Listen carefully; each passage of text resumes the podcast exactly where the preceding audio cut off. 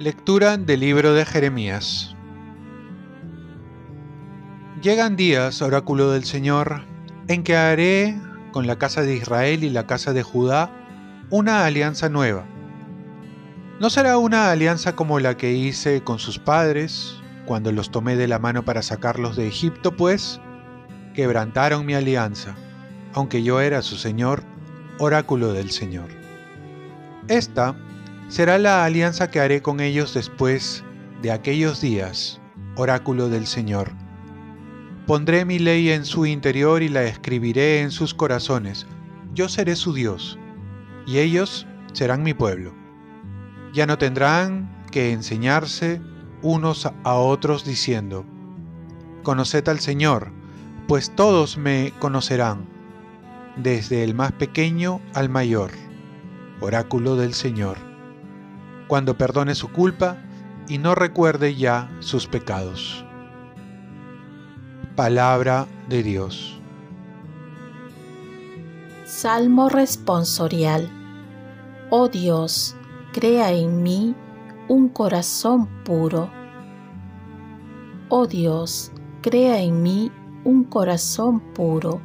Renuévame por dentro con espíritu firme no me arrojes lejos de tu rostro, no me quites tu Santo Espíritu.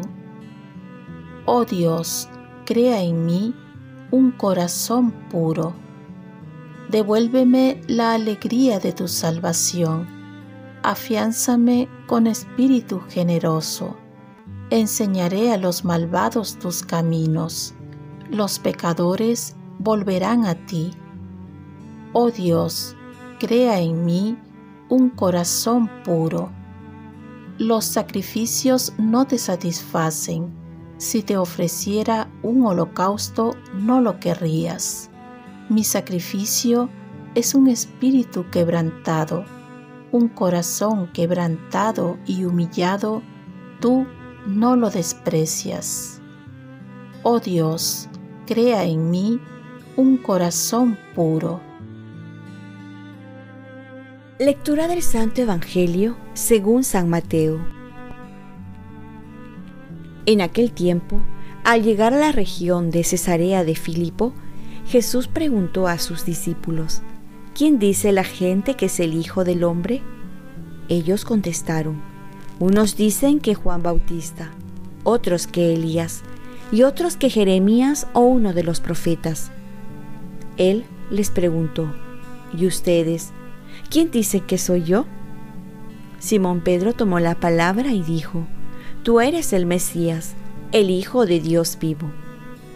Jesús le respondió, Bienaventurado tú, Simón, hijo de Jonás, porque eso no te lo ha revelado nadie de carne y hueso, sino mi Padre que está en los cielos. Ahora yo te digo, tú eres Pedro, y sobre esta piedra edificaré mi iglesia y el poder del infierno no la derrotará. Te daré las llaves del reino de los cielos. Lo que ates en la tierra quedará atado en el cielo, y lo que desates en la tierra quedará desatado en el cielo. Y les mandó a los discípulos que no dijeran a nadie que él era el Mesías. Desde entonces empezó Jesús a explicar a sus discípulos que tenía que ir a Jerusalén y padecer allí mucho por parte de los ancianos, sumos sacerdotes y escribas, y que tenía que ser ejecutado y resucitar al tercer día.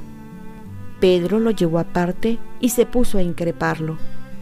No lo permita Dios, Señor, eso no puede pasarte. Jesús se volvió y dijo a Pedro, Aléjate de mí, Satanás, que me haces tropezar, porque tú piensas como los hombres no como Dios. Palabra del Señor. Paz y bien. Recordamos la memoria de San Juan Vianney. Una persona que no está formada en la religión es como un enfermo agónico. San Juan Vianney. Muchos sabemos quién es Jesús. automáticamente podemos responder que es nuestro Salvador, el Hijo de Dios, el Mesías y mucho más, y nos quedamos ahí, sin pasar a aceptar la vida de Jesús, o mejor dicho, sin desear vivir como Él vivió, cargando la cruz y morir también en ella. Pedro va a descubrir nuestro corazón, cuando se va a sincerar con Jesús al saber que va a padecer mucho. Lo lleva aparte, lo increpa, para que escoja otro camino, menos el camino de la cruz. Jesús le dice a Pedro que se aparte, porque no piensa como Dios, sino como los hombres. Aquí Pedro se vuelve una piedra de obstáculo. Y es que si no aceptamos el camino cristiano, que es la cruz, estamos siendo piedras de obstáculo. Estamos yendo contra el proyecto de Dios. Si queremos seguir con una fe a nuestra manera, sin sufrimiento, sin arriesgar, sin incomodarse, sin comprometerse, estamos siendo también obstáculos para instaurar el reino de Dios. En el fondo, se nos pide fe, caminar según la voluntad de Dios, que muchas veces va contra nuestros criterios, gustos, placeres, pero con el fin de amar, de hacer mayor bien, de instaurar el reino de Dios. Y esto hay que aceptarlo, más que negociarlo. A veces queremos negociar con Dios, pero para querer convencerlo a que haga nuestra voluntad y no hacer la suya. Y por ahí no es el camino. Y hoy celebramos la memoria de San Juan Vianney. Aquel hombre, aquel santo, tenía una gran capacidad para provocar el arrepentimiento en las personas.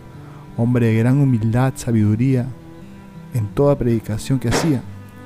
Y de gran capacidad para el discernimiento y un saber espontáneo.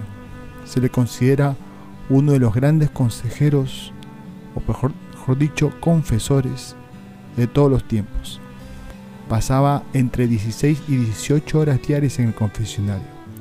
Una de sus oraciones personales que podemos hacer la nuestra dice así, Te amo, oh mi Dios, mi único deseo es amarte hasta el último suspiro de mi vida. Si mi lengua no puede decir cada instante que te amo, por lo menos quiero que mi corazón lo repita cada vez que respiro. Oremos. Virgen María, y San Juan Vianney. Ayúdenme a no ser obstáculo en el camino de Jesús y que acepte la voluntad, cual sea el precio para mi salvación, y amarlo como ustedes los amaron. Ofrezcamos nuestro día. Dios Padre nuestro, yo te ofrezco toda mi jornada en unión con el corazón de tu Hijo Jesucristo, que sigue ofreciéndose a ti en Eucaristía para la salvación del mundo. Que el Espíritu Santo sea mi guía y mi fuerza en este día para ser testigo de tu amor con María, la Madre del Señor y de la Iglesia, te pido por las intenciones del Papa. Con San José Obrero te encomiendo mi trabajo y mis actividades de hoy para que se haga en mí tu voluntad. Y la bendición de Dios Todopoderoso, Padre, Hijo y Espíritu Santo, descienda sobre ti. Cuenta con mis oraciones, que yo cuento con las tuyas, y que tengas un santo día con San Juan Beney.